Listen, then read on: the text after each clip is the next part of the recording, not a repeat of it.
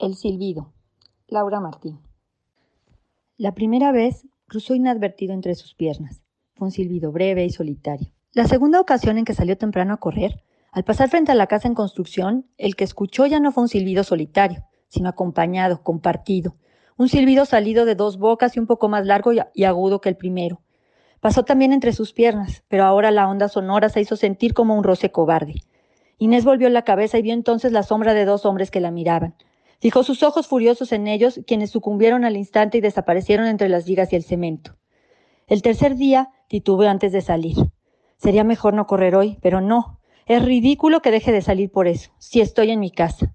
Finalmente, tomó aire y empujó la puerta dispuesta a ignorar cualquier nueva falta de respeto. Al pasar justo enfrente de la casa en construcción, otro silbido, pero esta vez más sonoro y descarado, dio una pirueta sobre su cabeza, le bajó por los omóplatos, se deslizó por el tronco y atravesó desafiante el puente formado por sus largas piernas hasta penetrar su sexo.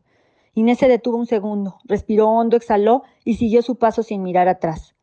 Estos incidentes empezaban a tornarse insoportables, así que decidió quejarse con el vigilante, quien a su vez prometió pasar el reporte a la junta de vecinos, quien tomaría cartas en el asunto tras contactar con el dueño de la casa en construcción, quien informaría de la molesta situación al arquitecto responsable de la obra en cuestión, ¿Quién tendría a bien reprender a los culpables? Sin embargo, mañana tras mañana, el silbido fue en aumento. No importaban las quejas, los reportes, nada. Aquella situación se hacía insostenible. Tenía pesadillas con la acosante sinfonía coral, el sinfín de voces fundidas todas en un ruido vibrante y afilado que cubría su cabeza, se enredaba entre sus muslos y la acariciaba de arriba abajo con un tacto gélido y puntiagudo. En vano, Continuó con las quejas. Nadie parecía dar mayor importancia al asunto del silbido continuado e increchendo que la agredía impune. Si le insultaran, voy de acuerdo. Yo creo que ni le chiflan a ella, ni que estuviera tan buena. La gente ya no puede ni chiflar. Al rato hasta ese derecho nos quitan. Inés, desesperada, decidió denunciar la situación ante las autoridades. Su caso fue desestimado por falta de pruebas.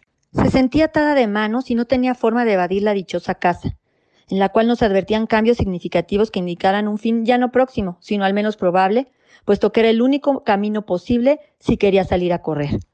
Si pasaba en shorts, le silbaban. Si pasaba en pants, le silbaban. Si se cubría con una chamarra enorme, le silbaban. Pasara como pasara, le silbaban.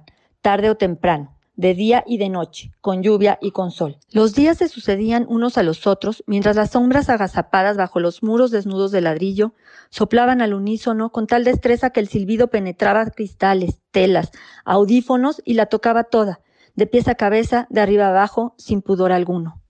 Vender la casa por el asqueroso silbido parecía una locura. Algún día tendrían que acabar la maldita obra, pero ni para cuándo.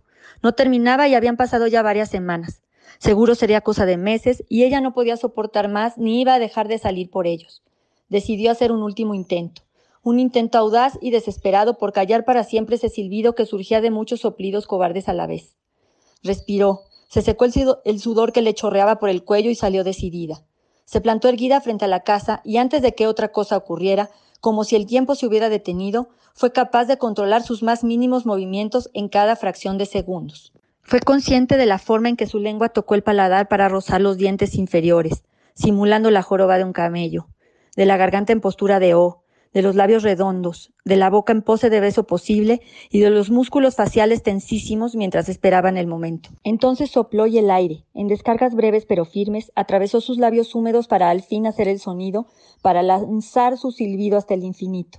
Y silbó como no sabía que podía hacerlo, como nunca oyó a nadie, sin sucumbir, sin mezclarse con el bullicio de la ciudad escandalosa, hasta el cielo ya azul y amarillo, hasta atrapar a su presa como un pulpo gigante y devorador. Silbó mientras que se le iba enchinando la piel de la nuca bajando vértebra por vértebra. Al escuchar aquel ruido salido del infierno, penetrante y enmudecedor, las sombras emergieron a un tiempo de las paredes a medio hacer y quedaron petrificadas ante aquel doloroso placer. Inés, completamente desnuda, los miraba parada sobre la acera. ¿Esto es lo que querían? Pues aquí lo tienen. Luego solo se oyó un silencio sepulcral. Minutos después, la policía, tras una denuncia anónima, detuvo a Inés por exhibicionismo y faltas a la moral. Las autoridades, expeditas y sin vacilar, calificaron la conducta de la mujer como inapropiada, indecente, escandalosa, fuera de lugar e injustificada, y determinaron que un hecho de tal naturaleza debería castigarse con todo el rigor de la ley. Inés salió bajo fianza. Mientras discurre el asunto, sale temprano a correr por su calle, a paso firme y envuelta en el silencio de la mañana.